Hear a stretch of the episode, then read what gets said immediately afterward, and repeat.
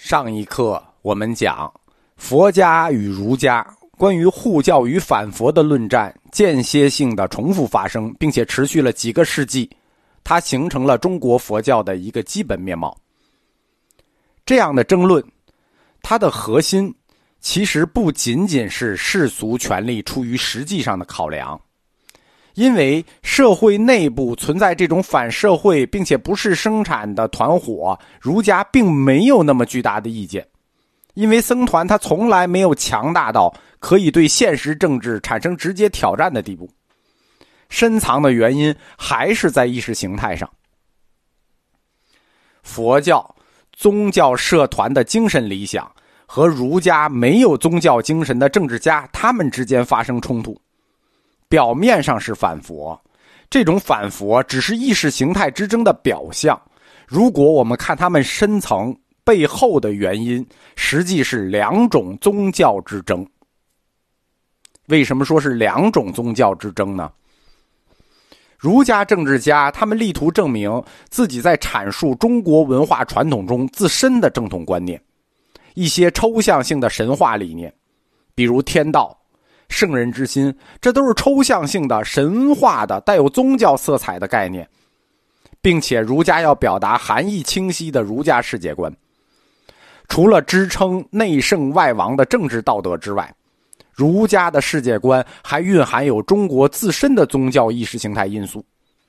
这段有点绕啊，我可以重复一遍。儒家政治家，他们力图证明自己在阐述中国文化传统上自身的正统观念，一些抽象性的神话理念，比如天道、圣人之心。他们除了支撑内圣外王的政治道德之外呢，他们还蕴含有中国文化中自身的宗教因素。所以往深里看，这是两种宗教，儒教与佛教，他们在争夺。正统的最高真理解释权上的斗争，虽然儒家从来不意识自己是一种宗教，就是儒教，世道儒，这实际是三教，这不是三家，儒家是儒教。政权是必须有合法性的，即使是暴力取得的政权，在封建时代，这种合法性被解释为天命的转移，那这就含有宗教的味道了。因为你政权的合法性来自于天命，中国的君主他们是受命于天的，受命于天意味着君主自身要浸沉浸在一种宗教气氛之中，因为他是基于神对他的委托，来向他的臣民提供生活的可能性来施政的。中国的君主。就是一个抽象的神在人间具体的那个执行人，他是神话人格的一种表现，所以亵渎皇上那就是亵渎天道，亵渎圣人，对皇上的不敬就是渎神。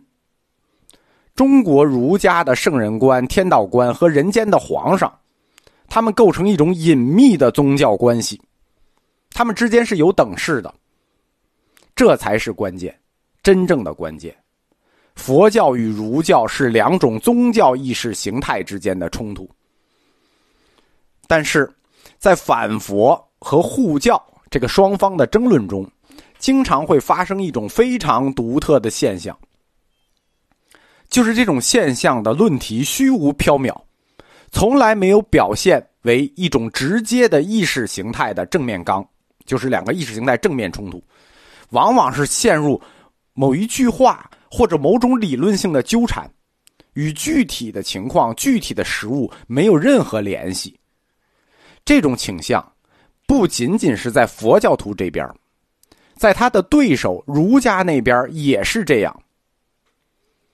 一方面是双方都没有意识到，他们的这种冲突是两种宗教思想的冲突；另一方面是儒家从来拒绝承认自己是一种。宗教，儒家承认天道，但不承认有一个代表天道的神，只承认他的人格化代表就是皇帝，进而以儒家的社会观和伦理观对战佛教的宗教观。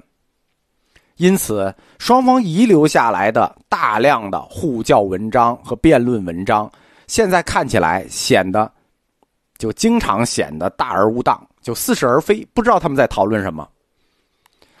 这种斗争属于一种纯粹意义上的文化斗争，在中国古代史上是非常少见的事情。因为一般情况，一讲斗争两个字就是政治斗争，你死我活；而这种文化斗争是一种很特殊的意识形态斗争。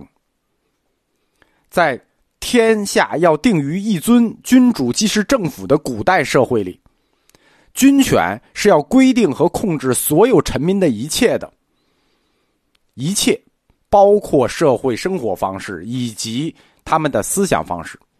就是不光要管你日常的行，还得管你日常怎么想这件事情。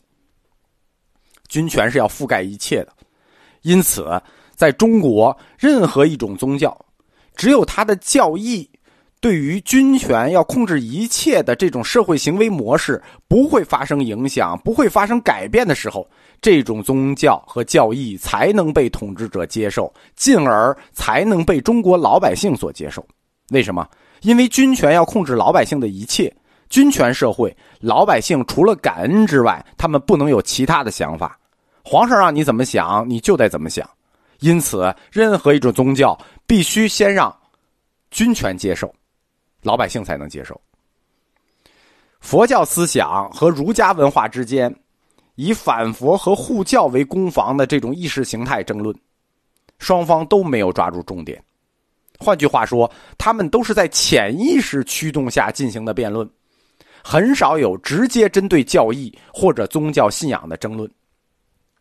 就反佛里头从来没有说你们教义哪有问题，你们的哪哪经哪有问题。这一方面是因为儒家知识分子他很难把握佛教这个完整庞大的体系。我们讲过，佛教一来中国，就是以成见制的形式出现在中国知识分子面前的。我们以前从来没有接受过这么庞大的一套知识体系，而且佛经实在太多了，对吧？儒家只有六经，六经我们还学不过来呢。你佛教一来，一藏就是五千四百八十部经书，那谁有功夫看，对吧？谁有功夫看完了再骂你，对吧？那不可能。另一方面，是出于儒家的实用主义传统。儒家攻击你，形而上只是借口，他们真正关注的都是现实的点。